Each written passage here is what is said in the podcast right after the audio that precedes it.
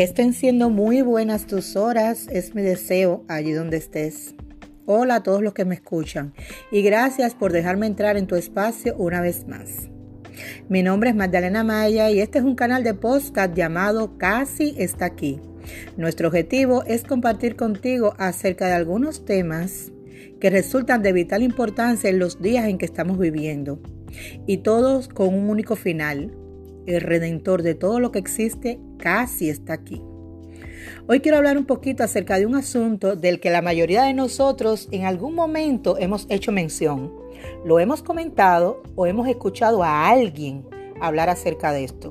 Pero en realidad, ¿cuánto sabemos acerca de él? En los tiempos que corren, estamos rodeados de mucha información. Las noticias nos llegan con una rapidez con la que no se contaba hace unos 50 o 60 años atrás.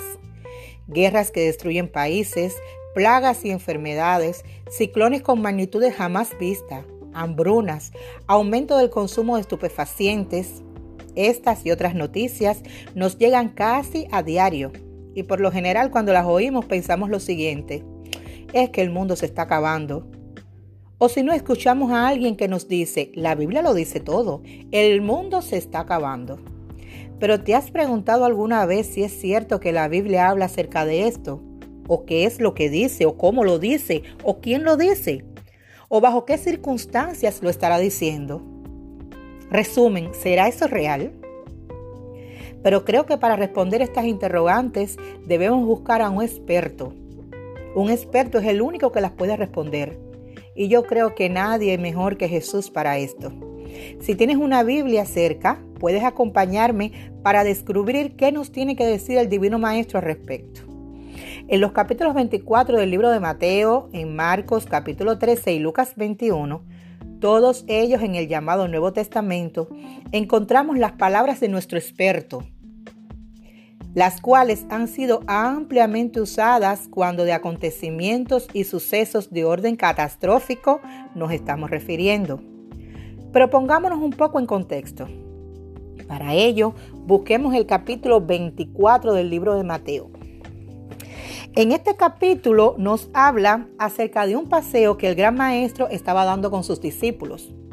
Estaban cerca del templo de Jerusalén y sus seguidores judíos orgullosos de su hermoso santuario le hablaban a su líder acerca de las maravillas del mismo.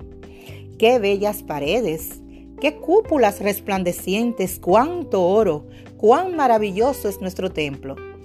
Pero Cristo en su sabiduría solo observaba un monumento hecho por hombres, perecedero, destinado a morir y queriendo que sus discípulos estuvieran adecuadamente informados, les comunicó que de aquella maravillosa construcción no iba a quedar piedra sobre piedra.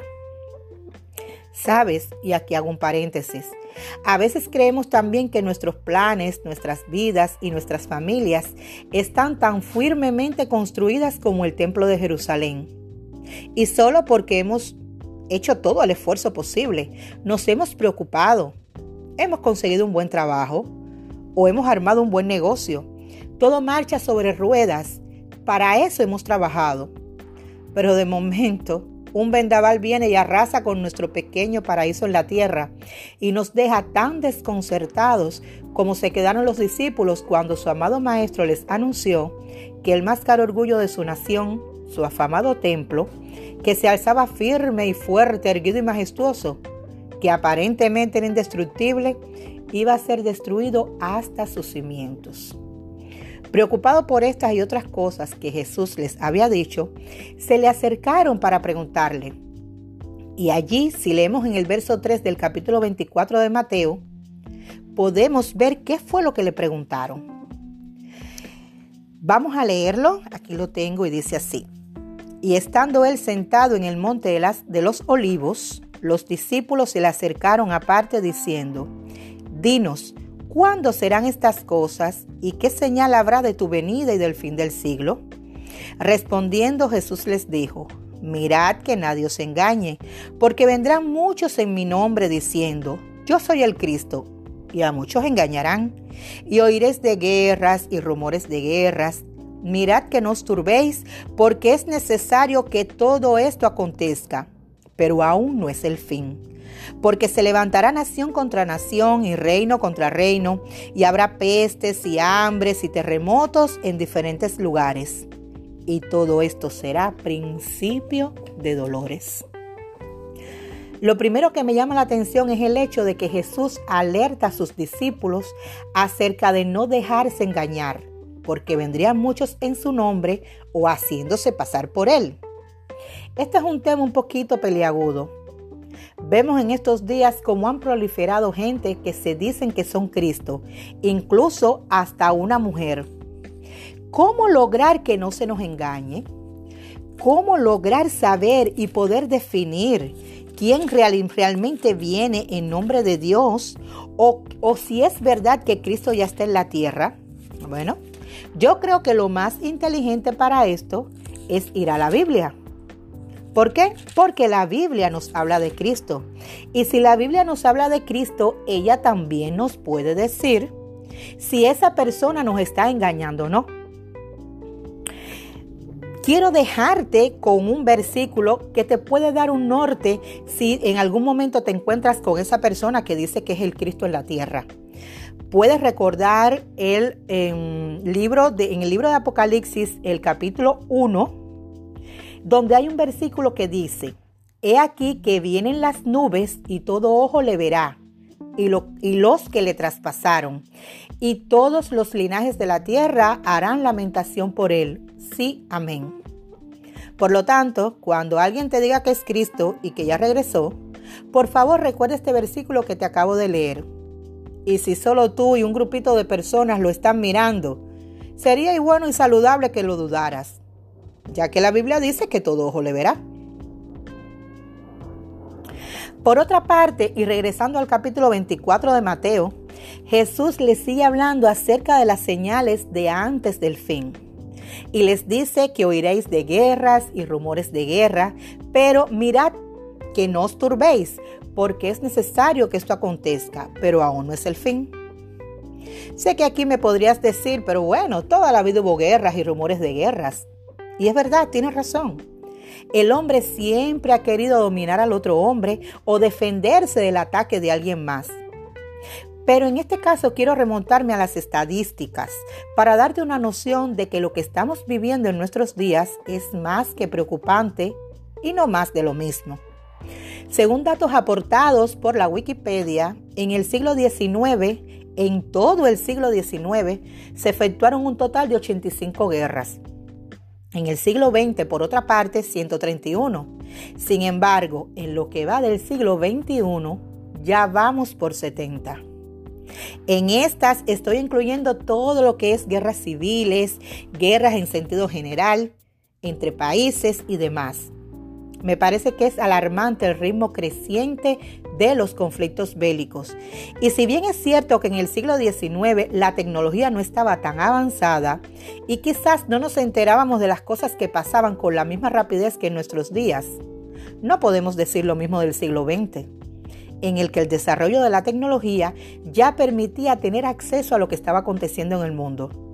Si comparamos entre el siglo pasado y este, en solo 20 años del siglo XXI ya tenemos más del doble de conflictos bélicos que los que hubo en todo el siglo pasado. Creo que es bueno reflexionar en cuanto a esto. Es bueno que conozcamos todas estas cosas, pues Cristo dijo que las mismas nos indican la proximidad del fin de los tiempos, aunque a la vez nos aclaró que no debíamos turbarnos, pues serían solo principio de dolores. También Mateo 24 nos habla de terremotos y hambres y pestes. Creo que, estás que está de más decirte que aunque estas cosas siempre pasaron en el mundo, el incremento que estamos sintiendo de ellas en nuestros tiempos y la fortaleza con que estamos siendo azotados por los cataclismos naturales no tienen equivalencia a lo que ha ocurrido antes. Ahora bien, ¿debemos entrar en pánico por todo esto? Claro que no. El mismo Cristo les dijo a sus discípulos que esto solo era principio de dolores lo que debemos es aprovechar el momento para prepararnos y poder estar listos para verlo en gloria y majestad cuando Él regrese. Todas esas señales es solo la manera que tenemos de ver que este sistema de cosas en el que estamos viviendo está por terminarse pero aún se nos da un tiempo, un espacio de tiempo para buscar y relacionarnos con el único que es capaz de resolver todos los problemas por los que atraviesa nuestro mundo. Espero que esta corta reflexión te haya servido de algo y que de nuevo me permita centrar en tu espacio en otra ocasión. Por ahora, despidámonos con una oración. Padre de amor y de misericordia, gracias te doy, Señor porque nos dejaste clarito en la Biblia cuáles serían las señales de los tiempos del fin. Gracias Señor por este tiempo de preparación que aún tenemos.